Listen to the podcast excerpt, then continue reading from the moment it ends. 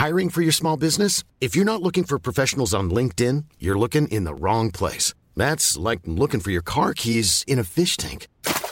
LinkedIn helps you hire professionals you can't find anywhere else, even those who aren't actively searching for a new job but might be open to the perfect role. In a given month, over 70% of LinkedIn users don't even visit other leading job sites. So start looking in the right place. With LinkedIn, you can hire professionals like a professional. Post your free job on linkedin.com/people slash people today.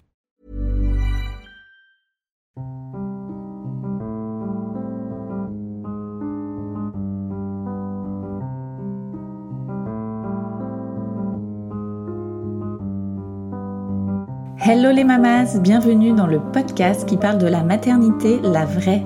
Celle qui épanouit, qui intrigue, qui fait peur. Celle qui bouleverse, qui construit, qui propulse en terre inconnue. Celle qui concerne tant de femmes que l'on entend si peu. Chaque semaine, l'une d'entre vous nous raconte son histoire sans filtre. Est-ce qu'elle a toujours rêvé de devenir mère? Comment s'est passée sa première grossesse? Quelles ont été les joies et les épreuves qu'elle a traversées? Qu'est-ce que la maternité a changé dans sa vie? Des histoires uniques qui nous rassemblent toutes. Alors, chère mamas, future mamas ou pas mamas du tout, installez-vous confortablement et laissez-vous bouleverser par la maternité, la vraie. Maud a toujours voulu devenir mère et avec son chéri, ils profitent quelques années ensemble, voyagent avant de se lancer dans la parentalité. Elle tombe enceinte mais fait une fausse couche hémorragique et découvre le monde du deuil périnatal qu'elle ne connaissait pas. D'abord dans le déni de son mal-être, Maud réalise qu'elle a besoin d'être accompagnée pour avancer. Si elle en veut beaucoup à son corps de lui avoir fait faux bon, elle réussit à transformer cette colère grâce à une thérapie. Maud fait la paix avec son utérus et découvre quelques jours plus tard qu'elle est à nouveau enceinte. Cette deuxième grossesse est une grande joie mêlée à de l'appréhension, alors elle se tourne vers la méditation et la visualisation pour se convaincre que son bébé est en parfaite santé, que cette fois, tout va bien se passer. En effet, elle rencontre son petit garçon et seulement trois mois après avoir accouché, alors qu'elle allait, Maud découvre qu'elle est enceinte. D'abord flippée, elle se réjouit vite de ce bonheur de porter la vie, un bonheur qui va être de courte durée, car la grossesse s'arrête. Elle aimerait agrandir sa famille, mais après deux ans d'essai bébé, toujours aucune grossesse à l'horizon. C'est une nouvelle épreuve pour Maud, celle de l'attente, de l'incompréhension et des questionnements sur une possible aide médicale. Sautera-t-elle le pas de la PMA Bonne écoute Bonjour Maud. Bonjour. Merci de nous raconter ton histoire dans Hello Mamas. Merci de me recevoir. Avec grand plaisir. Alors, toi, tu es la maman d'un petit garçon. Mhm. Quel âge il a? 4 ans. Ouais. Il s'appelle Milo. Ouais. Alors, on va revenir avant, euh, avant que tu deviennes maman. Toi, euh, plus jeune, quel regard tu portais sur la maternité? Est-ce que tu t'es toujours dit euh, plus tard je serai maman, c'est sûr, ou c'était pas forcément euh, un sujet qui t'intéressait? Si, je fais vraiment partie de ces filles qui disent plus tard je serai maman. Ouais. Mais je je j'ai pas souvenir de m'être dit euh, euh, non j'aurai pas d'enfant. Par contre, ce qui est rigolo, c'est que euh, je me suis alors j'ai dû avoir ce cliché du j'aurai deux enfants avant 30 ans, donc pas du Ouais. tout. Euh, mais ce qui est marrant, c'est que j'ai rencontré le père de mon fils et donc mon conjoint à 26 ans. Ok. Et pendant euh, des années et des années, moi qui voulais tellement être maman, j'ai vraiment reculé euh, un bon moment. euh, Ah oui ouais, parce que en fait, on était hyper bien à deux. Et Profiter avant, t'avais de couple. ouais, j'ai souvent entendu ma mère me dire profite, profite, profite, mais on a profité dix ans. Ouais. Euh, et je, je, je me suis étonnée moi-même de pas euh, me dire avant, euh, tiens, faisons un enfant maintenant. On s'est toujours dit qu'on aurait des enfants, mais Ouais. on a beaucoup, beaucoup, euh, je sais pas, euh, ouais, passé du temps ensemble, on était bien, et en fait, il y a rien qui nous décidait d'avoir un enfant. Et je me rappelle avoir une discussion avec mon frère où je disais, mais j'ai pas de raison d'avoir un enfant, pourtant, il- la vie avance et on sait pas ce qui se passe, c'est la preuve. mais, euh, et du coup, ce serait pas mal de s'y mettre. Et en fait, je me rappelle que mon frère, qui avait déjà deux enfants à ce moment-là, m'a dit, mais c'est la meilleure raison de de d'avoir un enfant, de ne pas en avoir besoin, en fait. Ouais. C'est euh, Oui, c'est. ouais, en fait, voilà, qui qui vient des mots à combler. Voilà, c'est ça. Il y a pas de il, il vient pas réparer quelque chose, il vient pas me compléter, il vient pas euh, euh, faire que ma vie euh, soit mieux euh, parce que je m'ennuie. Enfin voilà, et je lui demande rien. Et, et du coup, c'est c'est chouette quoi. Mais bon, il a fallu euh, du temps, alors que euh, quand j'avais euh, 19 ou 20 ans, jamais je me suis dit je vais attendre 35 ans pour Ouais. pour m'y mettre. Et t'as senti la pression un peu de la société autour de la trentaine euh, Oh là là, t'as pas encore d'enfants, il faut. euh. Pas trop. En fait, j'ai l'impression que c'est quelque chose qu'on ressent beaucoup si on n'est pas. euh, euh, comment dire? Je pense que c'est quelque chose qui se ressent beaucoup plus chez quelqu'un qui est célibataire, par exemple. J'imagine. Ouais. Euh, mais je. Alors, oui, euh, insidieusement. Euh, euh, j'en- J'entendais forcément des euh, quand est-ce que vous faites un enfant, etc. Mais euh, ça me blessait pas, ça me mettait pas. Je, re- je me suis pas mis une pression parce que j'entendais ce genre de choses, parce que je savais que ça allait arriver un jour, Ouais. euh, qu'on était très bien ensemble, que c'était le père de mes enfants, c'est sûr. Enfin, bon, du coup, euh, Oui. je, je, ça me faisait pas mal ou euh, ça me mettait pas une pression supplémentaire. Hmm. Euh, mais j'imagine que euh, j'ai des copines qui sont célibataires euh, encore aujourd'hui et elles, ça doit être. Est-ce que ça renvoie à un miroir de oui, je sais, Oui. je suis très- extrêmement bien placée pour le savoir. Et et c'est ça qui, je pense, met la pression, c'est quand on est complètement concerné par le sujet, j'imagine. Ouais. Et alors, comment est arrivé le sujet entre vous? Oh, déjà, euh, de base, je pense que ça devait déjà faire deux, trois ans qu'on était ensemble, qu'on on savait qu'on voulait un enfant. euh, Ouais. euh, on savait pas quand, mais c'était de toute façon quelque chose. On s'amusait avec des choix de prénoms, des choses comme ça. Mais euh, je crois qu'on s'est dit, euh, on fait, euh, on avait des projets professionnels qu'on voulait euh, faire ensemble. Donc je crois qu'on s'est dit on fait ça et euh, ce cliché du euh, on se fait un grand voyage comme si après on pouvait plus faire de grands voyages. bon voilà, c'est- voilà, euh, mais je sais pas un truc euh, voilà ce fameux truc de on part trois semaines un mois. Alors on est parti trois semaines un mois en Thaïlande et euh, donc on était en 2017 Ouais. euh, et au retour de Thaïlande on s'est dit euh, on y va on y va maintenant tranquillement sans se prendre sans se mettre de pression quoi. Ok. Donc là, t'as quel âge? T'as 35 J'ai 35 ans là. Ouais. moment-là. Ok. Et alors, est-ce que ça arrive Oui, Euh, trois mois plus tard. Ok. Euh, sans pression, sans rien, sans euh, complément alimentaire ou regarder la glaire cervicale ou ouais, etc. euh, sans vouloir spoiler la suite. Euh, sans rien de particulier, euh, il, ou, il ou elle est arrivé en juillet 2017 et je l'ai mal- malheureusement perdu en septembre 2017. D'accord, ok. Donc fausse couche. euh, Fausse couche, Ouais. euh, jour de l'échographie, de euh, on va entendre son cœur, etc., etc., qui devait être dans ma tête un des plus beaux jours de ma vie et qui a été un des pires. Ah ouais. Et suite à ça, extrêmement violent parce qu'en fait j'ai fait une fausse couche, fausse, fausse couche hémorragique. Ok. Ah oui. Donc c'était pas déjà la fausse couche, la fausse, je vais y arriver. On va dire la grossesse arrêtée. Oui, c'est mieux. C'est mon inconscient qui me dit arrête de dire ça, dis grossesse arrêtée. Euh, Ma grossesse arrêtée, euh, c'est c'est c'est déjà violent à vivre de toute façon puisque euh, voilà deux mois, trois mois ou quatre mois, enfin t'attends de te projeter, de l'aimer, de tout quoi. Et donc il y a déjà un deuil à faire, mais en plus c'était extrêmement violent parce que en fait on m'a dit euh, il est il est encore suffisamment petit, c'est un peu la limite pour prendre un cachet, mais c'est encore possible. Et en fait c'était une erreur médicale. Ils auraient pas dû euh, Ah oui. J'aurais dû directement aller en curetage. Ouais. Et en fait, j'ai pris mon cachet et le, quelques heures plus tard, je crois, j'ai commencé à perdre du sang et ça s'est plus arrêté. Je crois que j'ai perdu du sang entre 5 heures et minuit. Mais comme on m'avait dit, venez à l'hôpital si, c'est, si ça coule comme un robinet ouvert. Ok. En fait, c'est très, c'est très flou ce qu'ils disent. C'est-à-dire, ils disent ça va ressembler à des grosses règles. Pas du tout. Non. Euh, c'est non, ça ressemble à une hémorragie. c'est pas du tout des grosses règles, ça.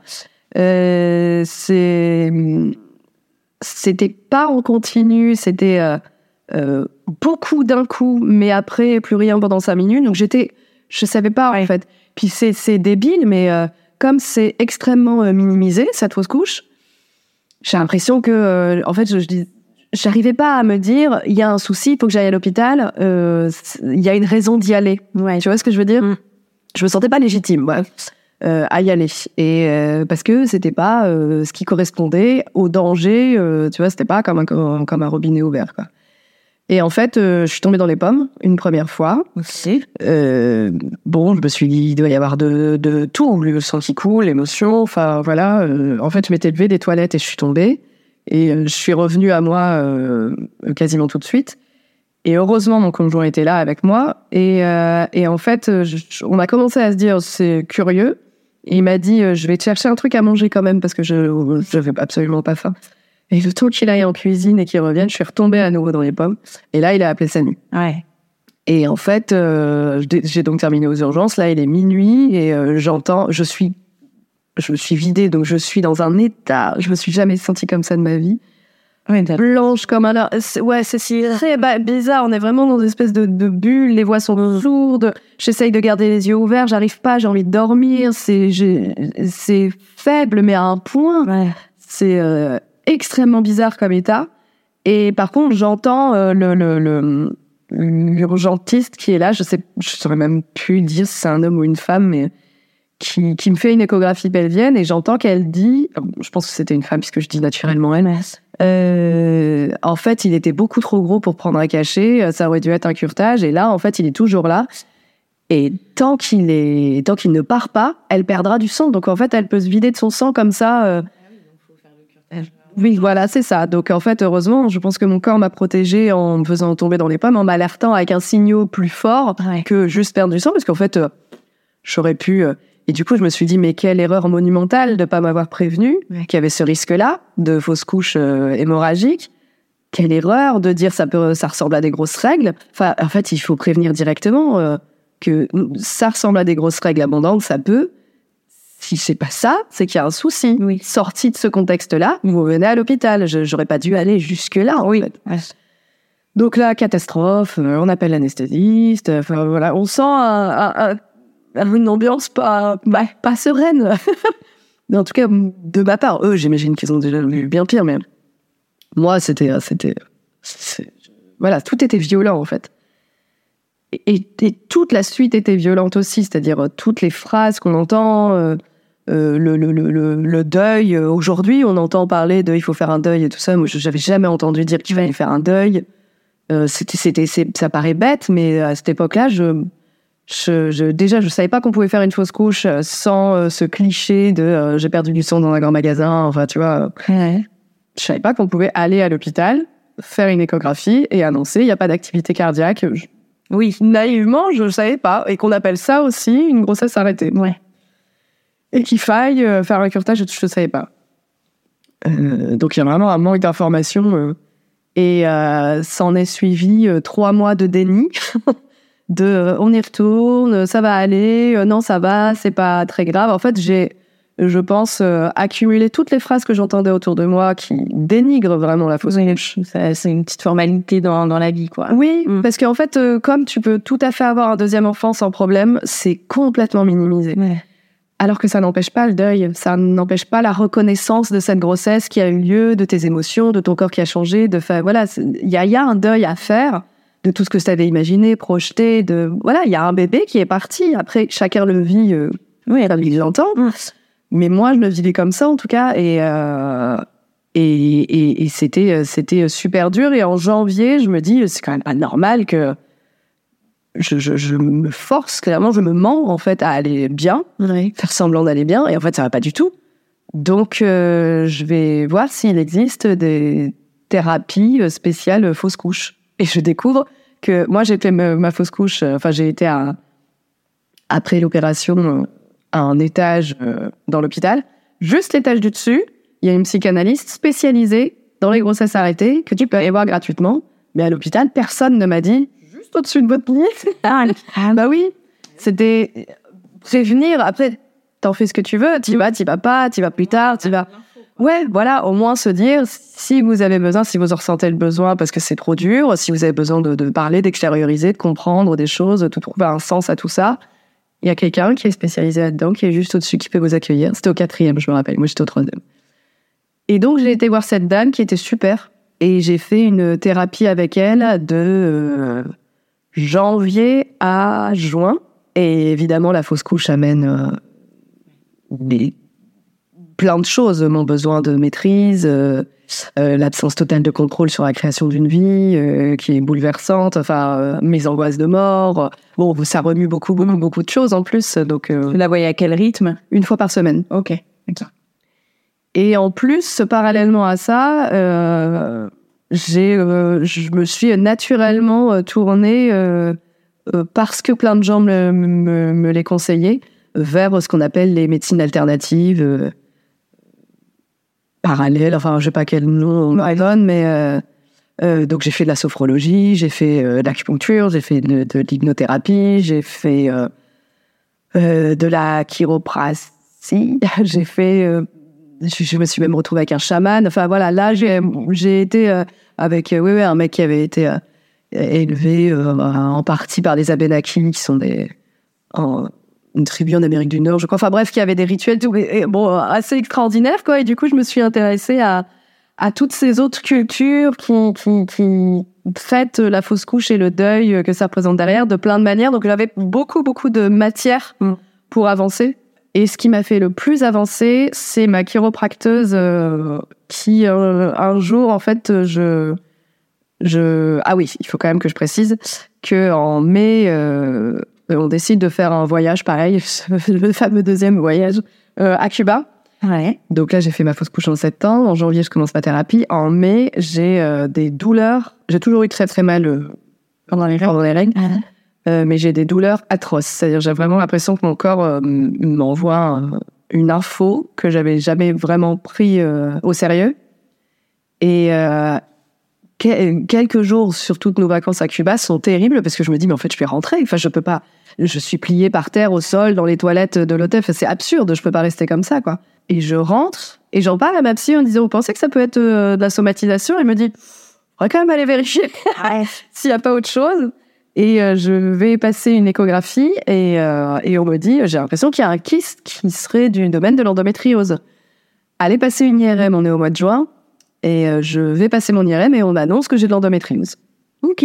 Voilà. Donc après la fausse couche, voilà l'endométriose.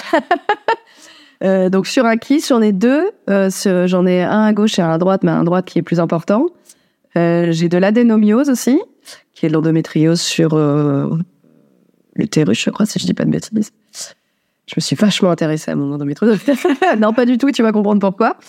Et, euh, et là, je, je, en plus de ma thérapie où j'essaye de, de passer outre cette fausse couche qui m'a traumatisée, je me dis, mais là, c'est, là, c'est, c'est dégueulasse, en fait, de me faire ça parce que on m'annonce en plus que je vais avoir des difficultés à faire un enfant, que peut-être il faut que je me fasse opérer, que sinon les douleurs vont s'aggraver, que ça ira de mal en pis, que ça va.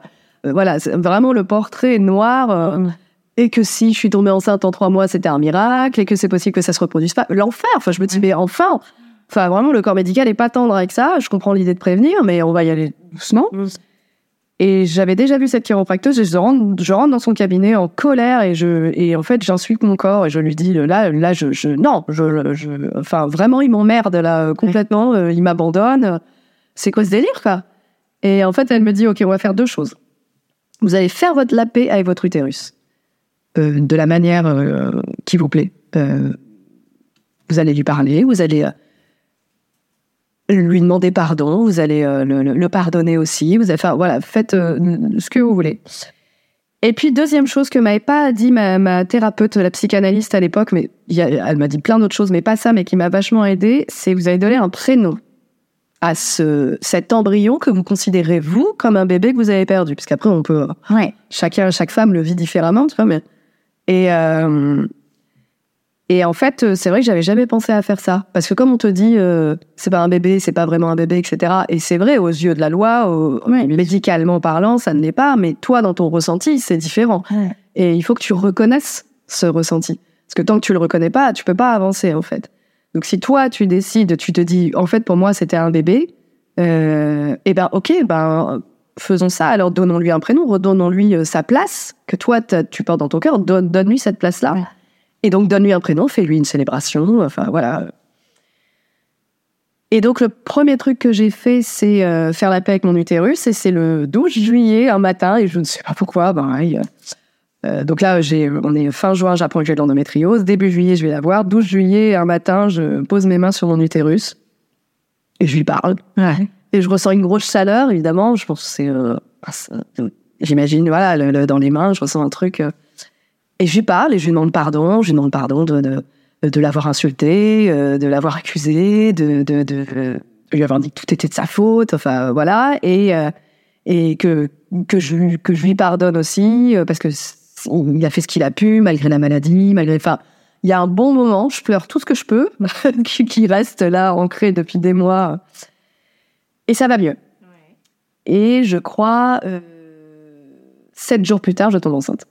Ah oui. Voilà.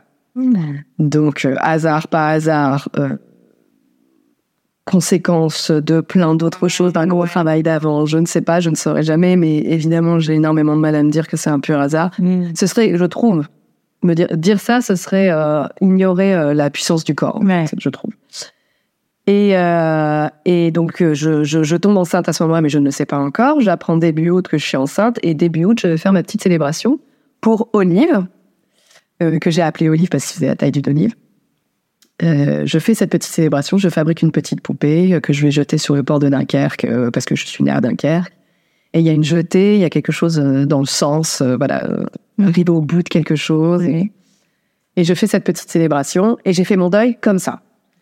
Mais sans ça, euh, je, je, je pense que qu'on peut être traumatisé d'une fausse couche, même 10 ans, 15 ans, 20 ans après. euh, euh, je, je ne peux que conseiller de faire un vrai deuil parce que après j'ai rencontré plein de filles qui m'ont dit moi j'ai fait une fausse couche mais moi ça va. Et j'ai beaucoup de mal à y croire. Alors c'est possible puisque j'ai fait une deuxième fausse couche donc je suis tombée enceinte de mon fils. Comment tu réagis euh, quand tu Alors- que tu es enceinte? Très grande joie Ouais. remerciement à mon corps enfin voilà là là je, je développais un rapport à mon corps qui est très particulier depuis ce jour Ouais. Et grosse angoisse de le perdre à nouveau, évidemment. Euh, donc là, c'est parti pour autre chose. C'est parti pour de la méditation tous les jours. Ok. Tous les jours méditation. Tous les jours visualisation de mon enfant en parfaite, en parfaite santé. Tous les jours euh, demander à mon corps de le protéger, de l'accueillir, euh, de dire à mon fils que je lui fais confiance, qu'il est en parfaite santé. Enfin, gros gros travail là-dessus, de me concentrer sur l'instant présent parce que je vais faire des échographies qu'on me dit que tout va bien. Mais euh, la veille de, de, de la fameuse échographie, où on va voir, on va entendre le cœur, on va faire des prises de sang pour voir s'il n'y a pas de trisomie, etc., etc. Cette fameuse échographie où on m'avait dit il n'y a pas d'activité cardiaque, il n'y en a plus. Euh, crise d'angoisse. Là, je suis dans mon lit, euh, je, j'arrive plus à bouger. euh, je dis à mon conjoint, mais c'est l'enfer dans ma tête parce qu'en fait, j'ai fait un deuil pendant des mois et des mois et des mois. Je pensais euh, que c'était derrière moi, mais là, en fait, mon corps me dit, euh, mais on va pas revivre ça une deuxième fois. C'est pas possible. Et donc, il y a un amalgame dans le cerveau. On a l'impression- voilà, on a l'impression qu'on va revivre la même situation. Et donc, j'essaye de me calmer, de dire, à- de m'auto-convaincre que ce n'est pas la même situation, ce n'est pas la même année, ce n'est pas, il y a, y a, c'est différent. Ouais. Et en fait, tout va bien jusqu'au bout. La grossesse s'est bien passée. La grossesse s'est bien passée avec euh, des hauts et des bas euh, assez classiques, de euh, nausées les premiers mois. Pas vomi, pas une seule fois.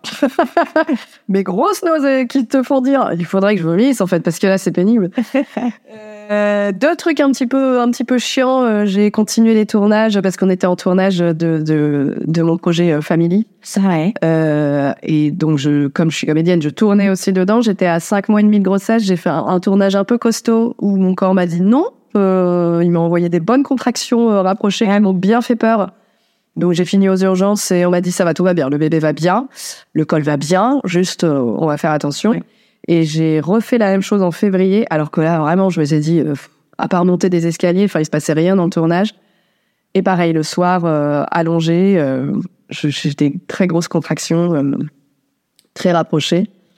Et pareil, on me dit, le bébé va bien, son cœur va bien, votre col est pas ouvert. Là, on a... Ménagez.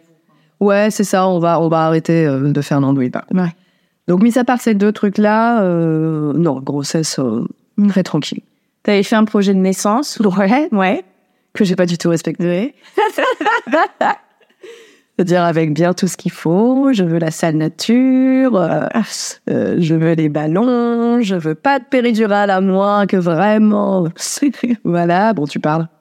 j'ai tout oublié. Euh, non, j'ai perdu les os à 4h30 et euh, on est arrivé euh, à l'hôpital à 7h30. En fait, euh, entre, on on m'avait dit euh, si vous perdez les os, vous devez y aller directement. Mais en fait, j'ai perdu les os un peu comme ça, euh, oui, pas sur pas euh, haches, euh, voilà, un truc euh, comme on en voit dans les films. Euh, donc la poche des os fissurée, et euh, en fait, on m'avait dit euh, mettez une serviette hygiénique et euh, vous verrez si c'est juste une incontinence. ouais, dans le glamour. Ou si la poche est fissurée. Mais je- à chaque fois, j'ai l'impression qu'on versait un petit verre d'eau dans la serre. Donc on m'a dit c'est, c'est, a priori, c'est la poche des os qui est fissurée. Mais si c'est pas, enfin voilà, vous avez euh, euh, deux heures devant vous euh, largement. Et donc on est arrivé à 7 heures. Et à 7 heures, ils ont bien vérifié que c'était ça. Et je me rappelle que la sage-femme m'a dit Bon, bah, vous ne partirez pas sans votre bébé dans les bras. Je me suis dit Waouh, c'est now Et j'ai euh, j'ai eu des contractions euh, assez euh, fortes rapidement. Et je savais pas, en fait, que quand on perd les os, les contractions qui arrivent sont fortes tout de suite. Alors que dans un chemin où la poche n'est pas fissurée, apparemment, c'est plus régulier, plus. Bon, après, les expériences sont tellement différentes. Ouais. Et j'ai tenu jusque 16 heures. Et pareil, à 16 heures, elle est rentrée. Avec mon projet à la main, en me disant, je viens de voir sur votre projet que vous vouliez quand même rester euh, un peu. Donc, elle m'a ramené le ballon. je la revoir rouler le ballon. je me suis dit, arrête, ramène-moi la nana qui m'a mis 40. Ouvrez ce que j'ai dit il y a six mois. Je n'étais pas dans un état normal. Et euh, je l'ai fait quand même. J'ai fait le ballon et euh, elle était mignonne. Elle était avec moi en face en me disant y arriver et tout. Non, non, on va pas faire ça. Euh, emmenez-moi dans la salle d'accouchement. Et euh, je pense euh, dix minutes plus tard, elle m'a emmené dans la salle d'accouchement et j'ai eu ma péridurale. Et là, c'était c'était cool. Et en fait, il voulait pas me le faire parce que entre 4 heures, donc j'ai perdu mes os, perdu les os à 4 heures et 16 heures, mon col s'était ouvert que à 2. Donc 10 heures de travail avec un col à 2, c'était un peu léger. Mais les contractions étaient vraiment fortes, donc ils m'ont dit on va quand même le faire, mais attendez-vous, est-ce que ça dure encore très longtemps eh ben, tu parles. En une heure et demie, je suis passée de 2 à 10. Ah oui Ouais. Heureusement qu'ils te l'ont fait à ce moment-là, parce que sinon ça... Oui Et euh, c'était parfait. Ouais, vraiment. Alors après, par contre, euh, une fois à la péridurale, euh, moi j'ai dormi, en fait. Réussir à dormir pendant son travail, c'est quand même fou. Et après, ça a été... c'est un marathon, hein, de, je l'ai vécu, de pousser un enfant à m'expulser vers la vie, là, c'est costaud, mais mais tout s'est super bien passé. Ouais. Rencontre avec ton petit, euh, ton petit bébé. Ouais, tout de suite, peau à peau. Euh. T'avais prévu d'allaiter, toi ou... Oui. Ouais. Ouais. Et en fait, je, je voulais pas spécialement allaiter, mais je voulais qu'il boive mon lait. Donc c'était soit ça, soit je tirais mon lait, on faisait des biberons, quoi. D'accord. En gros. Mais on m'a dit, ce serait quand même pas mal, si vous voulez allaiter, de stimuler avec lui. Mm. Et euh, j'ai pas. Euh, je l'ai allaité pendant. Et après, on va arriver à la suite, du coup qui a une raison. Je l'ai allaité pendant trois mois et demi et je retire pas une expérience. Enfin, quand je vois des mamans qui disent j'ai eu énormément de mal, c'était un vrai deuil pour moi d'arrêter tout ça, je l'entends complètement. Mais euh, honnêtement, euh, bon, j'aimais bien. J'aimais bien quand j'étais chez moi, tranquille, euh, voilà. Mais c'est vrai que tu es esclave de ton enfant, par contre. Hein. C'est toute la journée, n'importe quand. Des fois, il t'aide 10 minutes et puis après, il reste là parce que c'est cool. Euh, j'avais des, des, des sages-femmes avec lesquelles je n'étais pas d'accord qui me disaient Mais vous n'êtes pas une tétine, euh, vous n'avez pas à rester là et tout, mais il en a besoin. Donc moi, il était hors de question que. Enfin voilà, c'est j'apprends à être maman aussi. Donc euh, bon, voilà, donc je pouvais rester comme ça, collée à lui. ouais, bon, je pense que pendant un mois, on est resté collés. Ouais. Et en même temps, tant mieux, parce que en fait, ça passe tellement vite que tu me dis quoi? Je vais lui donner une tétine, je vais me séparer de lui tout de suite. Non, on va prendre, si, si ça ne dérange pas, fais-le. Ouais si tu as une vie active très très prise ou que ça te dérange, tu vois, c'est autre chose. Mais là, euh, si ça dérange à sa femme, là, c'est pas mon problème. Donc euh, oui, c'est c'est des chouettes moments euh, ensemble. Par contre, j'ai eu des crevasses, ça me faisait mal, c'était long. bon, au moment où on a commencé à passer au biberon et et que je tirais mon lait, moi, le matin, euh, je, tirais mon lait et je mettais euh, après dans les frigos et mon conjoint le prenait et ça m'allait très bien aussi, quoi. Est-ce que tu t'es sentie tout de suite à l'aise dans ton rôle de maman? Ouais, je crois que je fais, euh, encore une fois, je dois faire partie de ce cliché de, de, d'instinct maternel. Vous savez, que ce truc de non, l'instinct maternel, ça n'existe pas, on apprend à être mère et tout ça. Alors ça, c'est vrai. Par contre, Bon, pour moi, l'instinct maternel, ça veut bien dire ce que ça veut dire, c'est-à-dire c'est de l'instinct, c'est-à-dire tu, tu, tu sens ce qui est bon pour ton bébé ou pas, tu sais qu'il a besoin de toi à ce moment-là, tu, enfin, c'est pas, euh, j'ai l'impression qu'il y y, y, y a un problème avec ce sens instinct maternel. C'est-à-dire que ça a été mis pour euh, toutes les femmes ont un instinct maternel. Alors ça, non, j'entends que pas forcément. Et, euh, et de l'autre côté, il y a des mamans qui ont dit, et moi, je n'ai pas l'instinct maternel. Et je me dis, mais tu l'as forcément, puisqu'on parle d'instinct. C'est-à-dire, euh, c'est la même chose dans la nature. C'est que tu sais quand ton fils a faim. Enfin, pour moi, c'est ça l'instinct maternel. Ça va pas plus loin que une espèce de truc euh, philosophique derrière, sociétal. C'est vraiment juste animal, en fait, pour moi, l'instinct maternel. Donc euh, ça, euh, oui, je, je disais des phrases comme euh, je sais que j'ai l'instinct maternel. Non, tout était formidable. Et alors tu disais qu'il allait se passer, qu'il s'était passé quelque chose euh, quelques mois plus tard? Ouais, euh, j'ai, euh, je suis enceinte de, euh, enfin voilà, je viens de le dire. c'est, euh, alors c'est tout seul.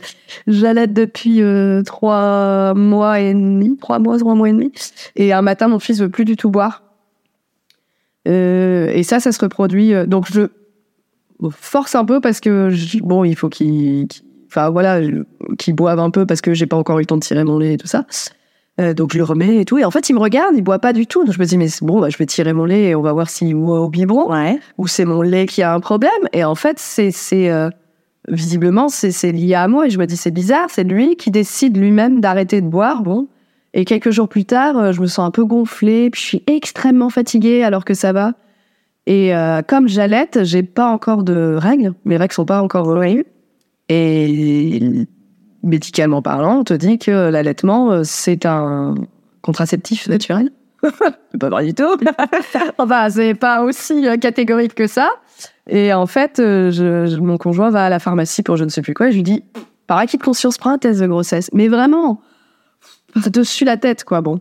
Et la nuit, il est euh, 6h30, mon fils pleure pour avoir son biberon, son papa le donne. Je me dis, bon, je vais en profiter pour aller faire pipi. Je me dis, tiens, je vais faire mon test. Mais alors vraiment, me trempe dedans, enfin voilà, je suis complètement crevée. Et là, je vois les deux barres et je me dis, oh, c'est une blague Attends, t'avais accouché il y a combien de temps? Trois mois avant. Ah ouais.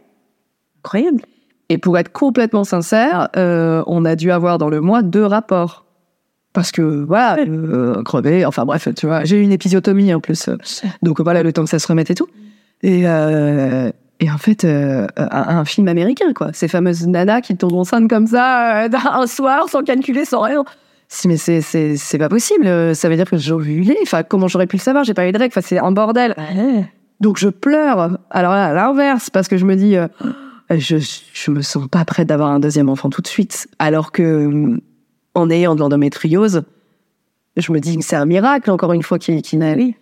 Donc, euh, je, après deux heures de pleurs, de je peux pas faire ça à mon fils, etc., euh, bon, de culpabilité, de fatigue, de, etc., je me dis, euh, je, je l'inverse la tendance et je me dis, bon, écoute, je prends ça comme un cadeau de la vie.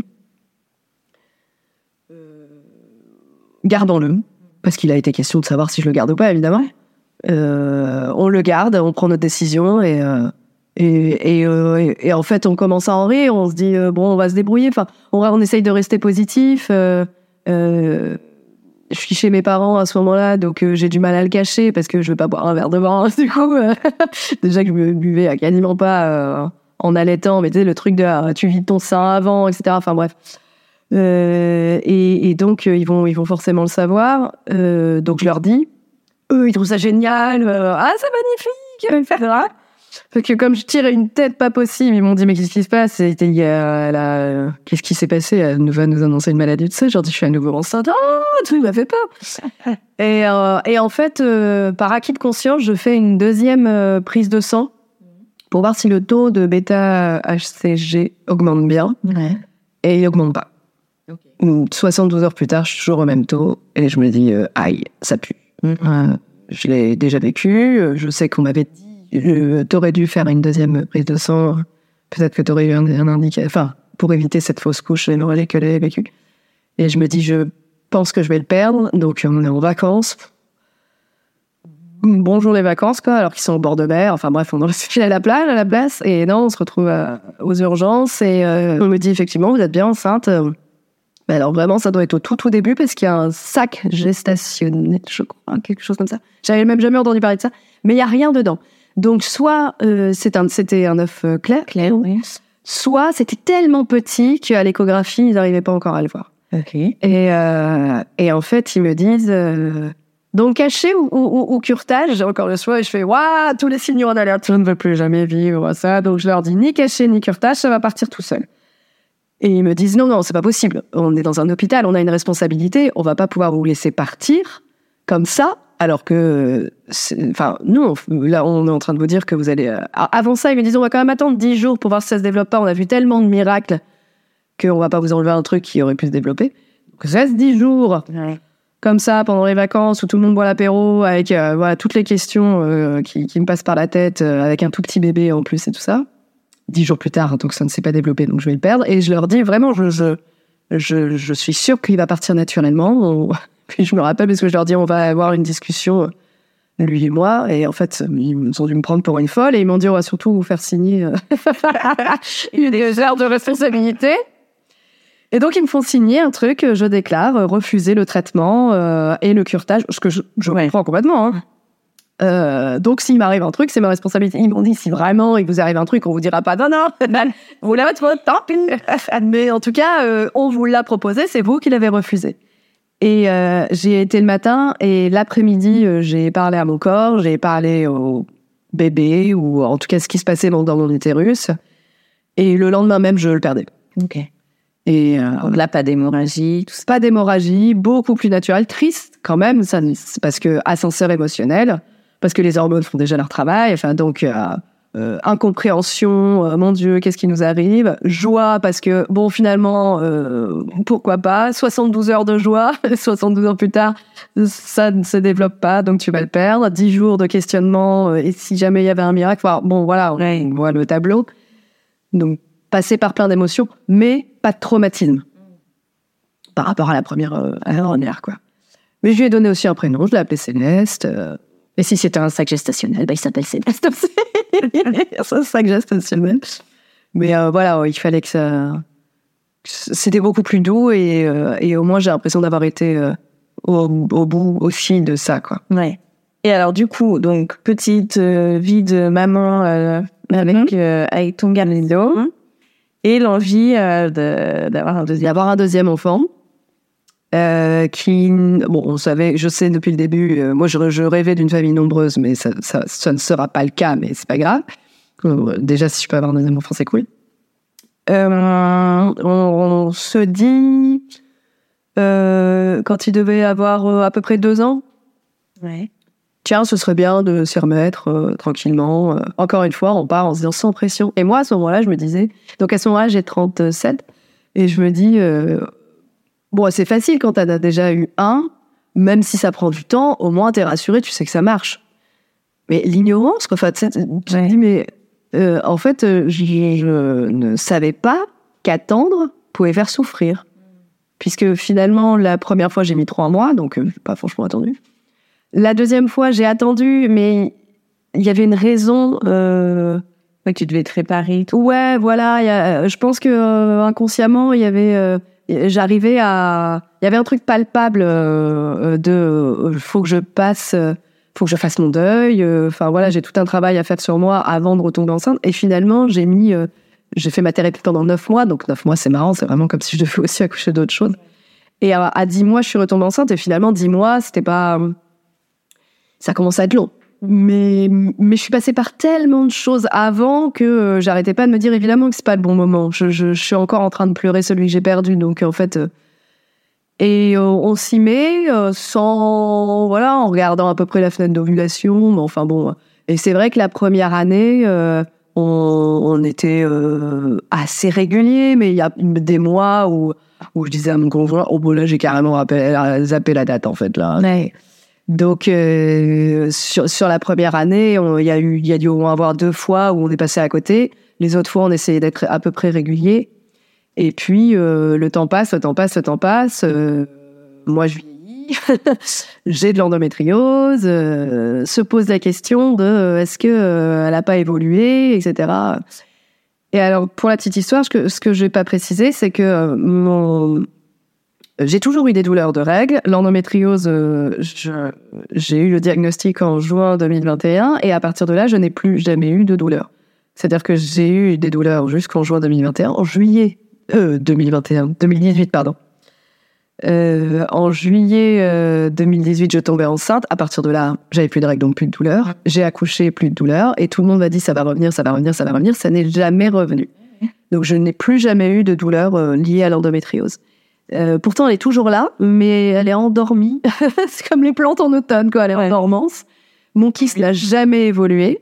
Parce que du coup, on a fait des examens pour voir si, c'était ça qui avait grandement évolué et qui empêchait une, une grossesse euh, possible. Euh, et en fait, rien n'a évolué. J'ai un kyste qui a carrément disparu à gauche. Il y en a un à droite qui fait toujours un centimètre deux, donc en plus c'est pas dingue, euh, qui est toujours là, qui n'a jamais grossi. Et d'année en année, c'est la même chose. C'est-à-dire que c'est pas euh, euh, encore récemment, j'ai vu un gynécologue qui m'a dit effectivement, je vois de l'adénomiose. Ça m'étonnerait que ce soit ça qui empêche une accroche parce que ça s'est déjà accroché trois fois, enfin deux, deux fois une fausse couche, mais je veux dire ça a marché quand même trois fois. Euh, mais qui ne sont pas forcément liés à mon endométriose. Il y a, il y a plein de. Enfin, voilà, enfin, tu vois, c'est le développement d'un embryon, euh, ben, un problème chromosomique. Enfin, il y a plein, mille raisons qui peuvent expliquer ça. Euh, j'ai appris que j'avais une trompe bouchée euh, récemment, la, la trompe droite, justement là où j'ai un, un, un kyste. Mais en fait, euh, moi directement, je me suis dit, ok, donc j'ai plus que 50%. Et en fait, mais tu dois le savoir, j'ai appris que les trompes étaient mobiles.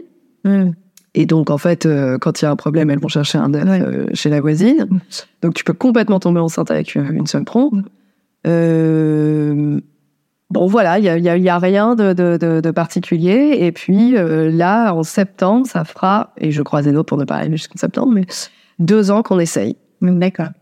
Et euh, la première année, euh, c'était un peu long, mais je, je, je me dis, bon, voilà, c'est... c'est- En fait, il y a un truc de... euh, socialement, médicalement, euh, euh, on établit un... Tu commences à passer, disons, des bilans euh, de fertilité, donc potentiellement d'infertilité, au bout d'un an d'essai euh, en vain. Oui. Et là commencent à venir des mots qui sont, enfin, qui sont marqués, c'est acté, tu vois, des, des mots comme infertilité, difficulté à concevoir, etc., etc. Et là, tu rentres dans un autre truc de, ok, on est en train de me dire que j'ai des difficultés à concevoir et je ne sais pas pourquoi. Et c'est extrêmement frustrant de qu'on me dise, euh, en fait, une grossesse naturelle est complètement envisageable. On peut tenter une FIV pour maximiser vos chances, mais vous pouvez tout à fait tomber enceinte naturellement. Et là, ça ne marche pas. Et puis un mois, deux mois, trois mois, mois, enfin voilà, déjà 12. Et puis un, deux, euh, et ça s'enchaîne, ça s'enchaîne, ça s'enchaîne. Et arrive, arrive un moment où en fait, je, je réalise la souffrance que ça représente. Et je me dis, mais c'est horrible parce que viennent toutes les peurs en fait de ça n'arrivera jamais, de ça se trouve, je ne serai jamais à nouveau maman.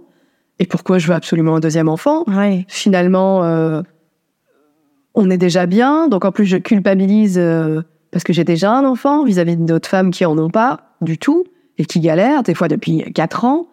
Donc je garde tout ça pour moi et je me dis, mais je je, je peux pas faire ça parce que, c'est- encore une fois, euh, c'est la même chose que pour le deuil de ma fausse couche. C'est, euh, je, je ne me respecte pas en ne reconnaissant pas euh, ma souffrance. Donc je vais la reconnaître. Donc je vais pleurer. très fort, euh, souvent, le- les, les mois, parce que euh, tous les mois, j'y crois, tous les mois, euh, j'ai l'impression d'avoir des symptômes, tous les mois, euh, je me dis cette fois c'est la bonne, tous les mois, enfin voilà, je- Des et tous les mois, euh, quelle conne je suis euh, d'avoir cru à ça, d'a- d'avoir vu un signe là-dedans, euh, d'avoir cru que c'était un symptôme, etc., etc. Donc, euh, insulte, culpabilité. Récemment, je me disais, je veux pas que mon fils soit un fils unique. Alors ça y est, je me disais, mais je vais pas me rajouter en plus la culpabilité alors qu'il me demande rien. C'est absurde, tout devient absurde là. obsessionnel. Ah, complètement une obsession, ça, devient une obsession. Et en fait, en en parlant sur mes réseaux sociaux, euh, librement, tout d'un coup, j'ai des milliers, mais je, je déconne pas, des milliers de messages de filles qui me disent merci d'en parler, de me dire que je suis pas seule, de me dire que je suis pas folle. Euh, parce que là, tout ce que tu décris, c'est complètement ce que je suis en train de traverser. Et je me dis, euh, comme j'adore écrire et que c'est mon métier, je me dis, euh, bah ok, bah, je vais en faire un livre. Et donc, je décide de, d'écrire un livre sur cette maman qui a déjà un enfant, qui est heureuse en couple, qui a un métier qu'elle adore, euh, qui, est fleuriste, euh, et qui, qui commence à trouver le temps long, le, ce temps d'attente un peu long, et qui décide d'écrire tout ce qu'elle ressent et concrètement ce par quoi elle passe à ce futur bébé qui tarde à arriver. Voilà. Et pourquoi tu l'as pas écrit euh, Enfin, t'as créé un personnage? Ouais. parce que c'est ton histoire. C'est pas complètement mon histoire. Euh, On n'est pas fleuriste. je ne suis pas fleuriste. et, euh, et je suis beaucoup plus avancée qu'elle dans sa euh, dans ses ressentis par rapport à l'attente. C'est-à-dire que je, le, le- le travail qu'elle n'a pas fait, moi, je l'ai déjà fait. Mais même au moment de ma fausse couche, etc. C'est-à-dire qu'elle elle est encore dans le, le- le contrôle absolu. Et en fait, ce qui, ce qui, euh, là où je trouve que le personnage est intéressant et qui rejoint beaucoup, beaucoup, beaucoup de, de, de, de filles, c'est qu'elle a un besoin absolu de contrôle, c'est qu'elle réussit dans la vie. Euh, et puis à l'école, on nous apprend à être performant, à réussir, etc. Et ça, ça se passe pas comme ça. Faire un enfant, c'est pas ça. Faire un enfant, c'est l'inconnu total. C'est euh, accepter que ce soit euh, les mystères de la vie. Et euh, même s'il y a une part de science, une part de... C'est mieux de le faire pendant l'ovulation, si Oui. sinon ça va pas marcher. Mais euh, mais il y a quand même une énorme part de magie, et c'est accepter cette part de magie, et c'est extrêmement difficile. Et quand quand Maxime, donc mon personnage féminin, euh, commence à écrire à ce futur bébé, elle est pas du tout dans la magie. Elle est dans d'abord dans le euh, on va essayer de faire la nature, etc., dans la croyance absolue de on va voir comment ça se passe, puis dans euh, le, concret, c'est-à-dire, OK, il faut quand même que je fasse des tests d'ovulation, etc. Et puis après, dans ce désir qui se transforme en besoin, et ce besoin qui devient une obsession et qui l'amène euh, par euh, plein de chemins, plein d'émotions hyper intenses. Et puis finalement, ça va lui apprendre plein de choses sur elle, sur sa famille, sur son couple, sur, enfin voilà, c'est-à-dire que cette attente lui apporte énormément Oui. Et que c'est sûrement pas un hasard qu'elle soit là euh, de toute façon, quoi. Mais je préfère passer par des personnages parce que c'est c'est ce que je préfère faire euh, euh, j'allais dire au monde. Euh, professionnellement parlant. Ouais. Créer des histoires créer des personnages créer des mondes inventer des problématiques les mettre dans la merde résoudre les problèmes créer du conflit tout c'est tout ce que j'aime en fait. Donc moi au départ c'est c'est ce que j'aime j'ai écrit un, deux autres livres, dont un avec mon conjoint juste avant, qui est sorti en septembre, qui s'appelle Comment je suis arrivée jusqu'à moi, qui est euh, nous-mêmes, et tout ce qu'on a mis en place pour, par exemple, notamment sortir de cette fausse couche, lui, euh, sa toxicité familiale. Et là, on parle euh, en notre euh, nom à nous, mais c'est pas ce que j'aime faire. Moi, ce que j'aime faire, c'est créer des mondes, et des familles, et voilà. Et donc le livre, il s'appelle T'attendre. Attendre. Ouais. Et toi, t'en es où dans, dans cette attente aujourd'hui? Euh, ben toujours pareil, j'aurais adoré dire eh ben j'attends plus, ça y est, c'est bon, c'est là. Mais non, non, euh, euh, c'est marrant parce que je parle beaucoup dedans de ce cliché de qui du coup est une pression aussi en plus de ah bah je suis tombée enceinte au moment où je suis partie en vacances. Ah bah je suis tombée enceinte quand j'ai pensé à l'adoption. Ah ben voilà, je suis tombée enceinte parce que euh, j'ai, je, on m'a dit euh, que j'allais entrer en PMA euh, parce que sinon c'était pas possible. Donc en fait j'ai lâché prise et c'est venu à ce moment-là. Et du coup ça devient une, une ça devient une nouvelle pression. Ah bah il faut que je fasse un truc un peu dingue pour que ça. euh, donc bah je vais faire un, un, un protocole FIV comme ça euh, je vais tomber enceinte naturellement. Enfin c'est absurde. Et en fait énormément de gens m'ont dit tu verras tu vas tomber enceinte quand le livre va sortir. Alors, le livre vient de sortir, donc c'est possible que, euh, que je tombe enceinte ce mois-ci, par exemple. je dis pas non, mais euh, j'aimerais aussi qu'on sorte de ce cliché-là, quoi. Et que, en fait, euh, la, la magie de la vie se résume juste à potentiellement, ça vient quand, quand ça peut être au milieu de rien et pas forcément une histoire extraordinaire autour. euh, ah ben, on avait fait les papiers d'adoption. Enfin, il y en a plein des histoires comme ça. de- Mm. C'est parce qu'on a lâché prise. Alors, lâcher prise, oui, j'entends complètement. Oui, je pense que connecter à soi, ah bah oui, ou des, des choses comme ça. Euh, Je pense que l'état émotionnel euh, est directement lié, euh, oui. Euh, C'est-à-dire, euh, à partir du moment où tu peux bloquer tes règles suite à un gros stress, oui, ton état émotionnel doit jouer sur ta fertilité, mais, mais ça suffit pas. Enfin, il y a, y a mille contre-exemples à chaque fois, quoi. C'est pareil, c'est, j'ai mis en place, voilà, je prends des compléments alimentaires, j'observe ma guerre cervicale, euh, j'ai arrêté le gluten, euh, j'ai arrêté le lactose, j'ai arrêté tout, tout ce qu'on pouvait, euh, voilà, tout, là où on m'a dit, ça, ça peut provoquer une inflammation, alors, finalement, le gluten, de toute façon, c'est pas très bon, donc pourquoi pas, ça, si ça permet de, de prendre soin de soi à travers, si cette attente apporte ça, pourquoi pas.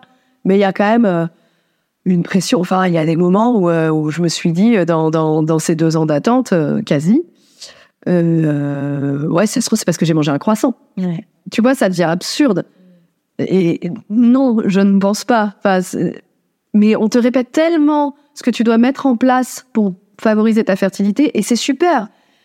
Mais c'est un vrai engagement, c'est une vraie pression. C'est parce que euh, quand tu désires tellement quelque chose et que tu ne l'as pas, et que tu as fait une erreur, et euh, mais des mais énorme, et ben tu te dis c'est peut-être parce que j'ai fait cette erreur-là de boire une coupe de champagne? Non, parce qu'il y a quand même beaucoup de filles qui sont tombées enceintes bourrées. Donc, non mais en fait, il y a tellement de contre-exemples. moi-même, je suis un contre-exemple puisque les trois fois où je suis tombée enceinte, j'ai jamais rien mis en place. Donc, euh, en fait, plusieurs fois, à chaque fois, mon, mon conjoint, la dernière fois, il se faisait une pizza avec mon fils, et il y a du gluten dans la pâte, et je disais, j'ai tellement envie de manger une part de pizza. Il me fait, mais putain, mange ta part de pizza! et, et je lui disais, mais non, mais imagine, je sais pas quoi. Il me dit, mais oh, oh, faire attention, c'est, c'est, euh, c'est, mais là, en fait, là, c'est trop de pression. Bouffe-la ta part, euh, si ça te fait plaisir. euh. Et si c'est pas ce mois-ci, c'est pas parce que t'auras bouffé une part de pizza, c'est parce que parce que parce que parce que tu contrôles rien, meuf, et puis c'est tout. Donc euh, j'en suis dans un dans une euh, euh, une acceptation, euh, je veux dire un rapport plus sain à l'attente depuis la fin de mon livre. Parce qu'avant c'était, c'est-à-dire il m'a apporté, euh, je pensais pas qu'il pouvait m'apporter autant. Euh, mais écrire tout ça, euh, ça m'a fait prendre conscience euh, que, en fait, il y a, il y a, quand on désire très très fort un enfant, ou quand on désire très très fort n'importe quoi, d'ailleurs un, travail, ou euh, t'oublies ce qui est déjà là en fait. C'est-à-dire que t'en viens à oublier que en fait, t'as peut-être une famille super, des copains géniaux, euh, je sais pas, un environnement que t'aimes bien, une passion, et euh, et t'as pas une vie de merde pour autant en fait. Mm. Et le livre m'a permis vraiment de, de, de me dire ça, en fait, de me dire, euh, euh, l'attente est là, et la déception peut être là aussi tous les mois, mais c'est pas pour ça que j'ai une vie de merde. Je peux pas, ça peut pas contrôler ma vie, en fait. Ça peut pas prendre le, le- les rênes de mes émotions. Voilà. Mm. Ça, c'est pas ça qui va déterminer ma joie ou pas ma joie. C'est, c'est, c'est pas possible. C'est, c'est, euh, c'est important d'accepter euh, ce que ça me fait, mais ne pas, ne pas laisser me gouverner par elle, parce que sinon, c'est un enfer. Et ouais, tu passes euh, à côté de, de potentiellement plein de choses, ouais, parce que t'as que la tête là-dedans. Et t'en parles avec ton fils? Oui. Euh, pas de l'attente, pas de la souffrance que ça représentait, mais euh, du fait que j'aime, qu'on aimerait bien un garçon, enfin un, petit frère, une petite sœur? Oui. Et, euh, Il y a des fois où il me dit j'adorerais avoir les deux. Euh, D'autres fois où il me dit non non c'est pas la peine. Je préférerais un chien. Euh, Bon. Euh, il- en fait, dès qu'il voit, en fait, il est tellement mignon. Dès qu'il voit un bébé, euh, genre la dernière fois, on faisait des courses et il y avait un bébé dans une dans une poussette. Et c'est marrant parce qu'il vient vraiment d'avoir que 4 ans. Et en fait, il, il regarde et il fait Oh, regarde les toutes petites mains Et en, en fait, il, j'ai l'impression qu'il commence à, à intégrer le fait que qu'un bébé, c'est vraiment tout petit. Euh, parce qu'en fait, quand, quand on lui disait euh, euh, qu'est-ce que t'en penserais d'avoir un petit frère ou une petite sœur, il visualisait un gamin de son âge arriver, eh oui, prends la flamme, voilà. Euh, de dire ah non non parce que pour moi une petite sœur c'est euh, ma copine Livia à l'école euh, qui fait ma taille en fait euh, donc c'est pas possible il avait pas compris le principe de en fait au, au départ il sera tout petit tout petit tout petit donc en fait on lui a que euh, il, prendra forcément une petite place dans la maison mais c'est vraiment une toute petite place. Alors on lui dit où est-ce qu'on le mettrait bon on peut le mettre par terre. On va peut-être pas le mettre par terre on le mettrait voilà. Et euh, on est déjà en train de, de, de lui en parler mais je pense qu'on lui en parlera beaucoup plus qu'on se sera très concret parce que je veux pas non plus euh, qui, qui se disent euh, mais attendez ils m'ont dit un truc là récemment euh, ça fait quand même un moment qu'on en parle de cette histoire de voilà c'est ça donc lui il est pas là dedans je pense qu'il s'en fout pour l'instant. Il préfère euh, tout ce qui l'importe c'est euh, euh, aller chez Disneyland. Enfin un enfant quoi. Et, et, et quand de temps en temps on en parle mais c'est c'est assez rare euh, c'est soit il est motivé soit pas du tout. Un discours assez classique d'un enfant j'imagine mais Et tu parlais tout à l'heure de FIV. euh, Est-ce que tu l'envisages Alors, on a fait tous les tests médicaux, euh, sanguins, euh, des, des prises de sang euh, euh, dignes d'un super-héros, enfin vraiment des, des listes et des listes de trucs que j'avais jamais fait, euh, des tubes, des moments où, où tu vas faire ta prise de sang, où tu te dis, mais il y a 25 tubes là, euh, elle va me vider de mon sang. Et j'ai tout fait. J'ai fait euh, les fameuses IFOCI, euh, enfin moi j'ai fait une IFOCI, mais il y en a d'autres qui ont fait une hystérosalpingographie pour aller voir les trompes. Euh, J'ai fait une hystéroscopie, donc une caméra dans l'utérus. Euh, euh, toutes les tous les trucs sanguins. Mon conjoint a fait un spermogramme. Euh, je dois- il me restait une mammographie à faire. Euh, j'ai fait échographie. Enfin, j'ai fait tout. Et c'est là qu'on m'a dit, euh, on peut maximiser les chances parce que il y a quand même un peu d'endométriose, même si elle vous laisse tranquille. Euh, et j'ai 40 ans. Bon. Euh, mais, mais en fait, euh, vous pouvez tout à fait tomber enceinte demain. Je, je n'ai pas encore réussi à passer euh, le cap, c'est-à-dire que je, en fait, comme on a dit que c'était naturel, je me dis bah laissons la chance au naturel. Euh, alors qu'il y a une autre partie de moi qui me dit mais tu le désires tellement cet enfant, ça se trouve tu fais une fille moi, le mois prochain et c'est bon quoi, c'est réglé. Mais il y a, il y, a, il y a une partie de moi qui avec avec laquelle je suis pas encore alignée. Je, je, je suis pas encore sûre. Donc euh, j'ai l'impression que j'ai tout fait pour me rassurer aussi. Et euh, mais la décision finale est, euh, est quand même euh, pas évidente, me concerne. Alors que j'ai l'impression qu'il y a des gens pour qui c'est un peu plus pas facile à prendre parce que c'est jamais facile, mais fluide, Oui. euh, un peu plus bon. Ok, pourquoi pas, essayons quoi. Mais Laisse encore le temps de la réflexion. Ouais, le truc c'est que je me laisse souvent le temps de la réflexion. C'est-à-dire qu'en septembre dernier, comme ça faisait un an, on avait déjà commencé à parler de FIV avec le centre dans lequel je suis suivie. Je leur ai dit j'attends janvier. Euh, et là, je leur ai dit j'attends septembre. Et du coup, bon, à un moment, euh, soit j'y vais, soit j'y vais pas, je sais pas. euh, Mais c'est de vraies discussions avec moi-même où je me dis mais pourquoi tu le tentes pas? Au moins une fois? Alors c'est contraignant, hein, c'est 15 jours de, de, de piqûres, euh, c'est des, des visites aller, pour aller faire l'échographie plusieurs fois dans la semaine. c'est- C'est pas rien, il y a une ponction, t'es endormi, tu reviens, bon, Ouais. c'est de l'organisation, quoi, disons. Euh, lui, mon conjoint, il me, il me laisse euh, libre, c'est-à-dire que lui, il me dit, je suis pas dans l'attente. Je serais extrêmement heureux si quelqu'un vient agrandir notre famille, mais je suis déjà très heureux comme ça avec un seul enfant. Donc, euh, voilà. Et alors, qu'est-ce que ça a changé pour toi, la maternité? Qu'est-ce que ça a changé? Euh, Je pense que j'ai énormément travaillé sur mes angoisses. J'aime pas le mot travailler, mais on va dire ça, le tra- fameux travail sur soi. Euh, j'ai énormément euh, travaillé sur mes angoisses pour, essayer au maximum de ne pas les, les transmettre à mon fils. Et du coup, je pense que mon, mon fils m'a apporté ça. Le fait de, de- d'essayer de me débarrasser de tout ce qui pouvait m'empêcher d'avancer sereinement pour éviter de, lui transmettre. Mais je pense que je l'ai déjà travaillé en amont, même avant euh, que je tombe enceinte. À partir du moment où j'ai eu ma fausse couche, j'ai commencé à travailler sur moi et j'ai jamais arrêté. Ouais. Encore maintenant. Euh, et j'avais jamais fait, jamais fait ça avant. Donc euh, je pense que ça, ça m'a. Peut-être que la maternité m'a rapproché de moi, justement. On va passer aux petites questions de fin d'épisode. C'est quoi pour toi être une maman parisienne? Alors, je n'habite plus Paris, justement parce que je ne voulais pas être une maman parisienne, parce que j'ai grandi euh, à la campagne et que pendant des années et des années et des années, je, je refusais de quitter Paris. Et en fait, ça s'est imposé euh, naturellement à moi, je crois, ce, cette volonté de retour à la nature, de voir mon fils dans un jardin.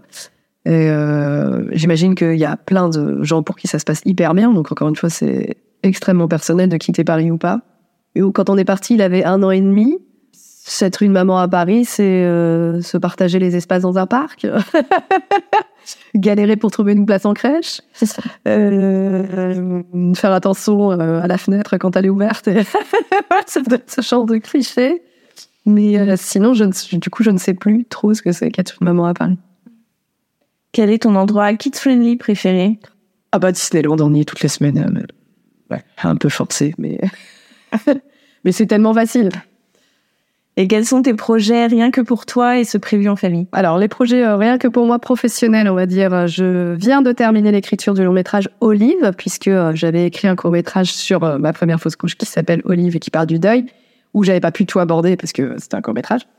Et là, dans le long métrage, je vais pouvoir aborder le couple, comment vit le couple, cette fausse couche, la famille, la pression familiale et le dénigrement possible de la famille, de l'entourage, le travail et ce truc absurde de euh, d'être enceinte pendant trois mois, euh, d'aller euh, un samedi matin faire une échographie où on te dit t'as plus de bébé et de revenir le lundi matin et t'as pas parlé de ta grossesse donc tu ne parles pas non plus de ta fausse couche. Tout est terrible en fait. Il y a quelque chose de d'hyper violent. Donc voilà, c'est c'est le parcours de cette fille qui est grandement en partie moi, mais pareil, elle n'a pas le même métier, elle n'a pas le même rapport à son couple et tout, mais c'est grandement inspiré de ma vie.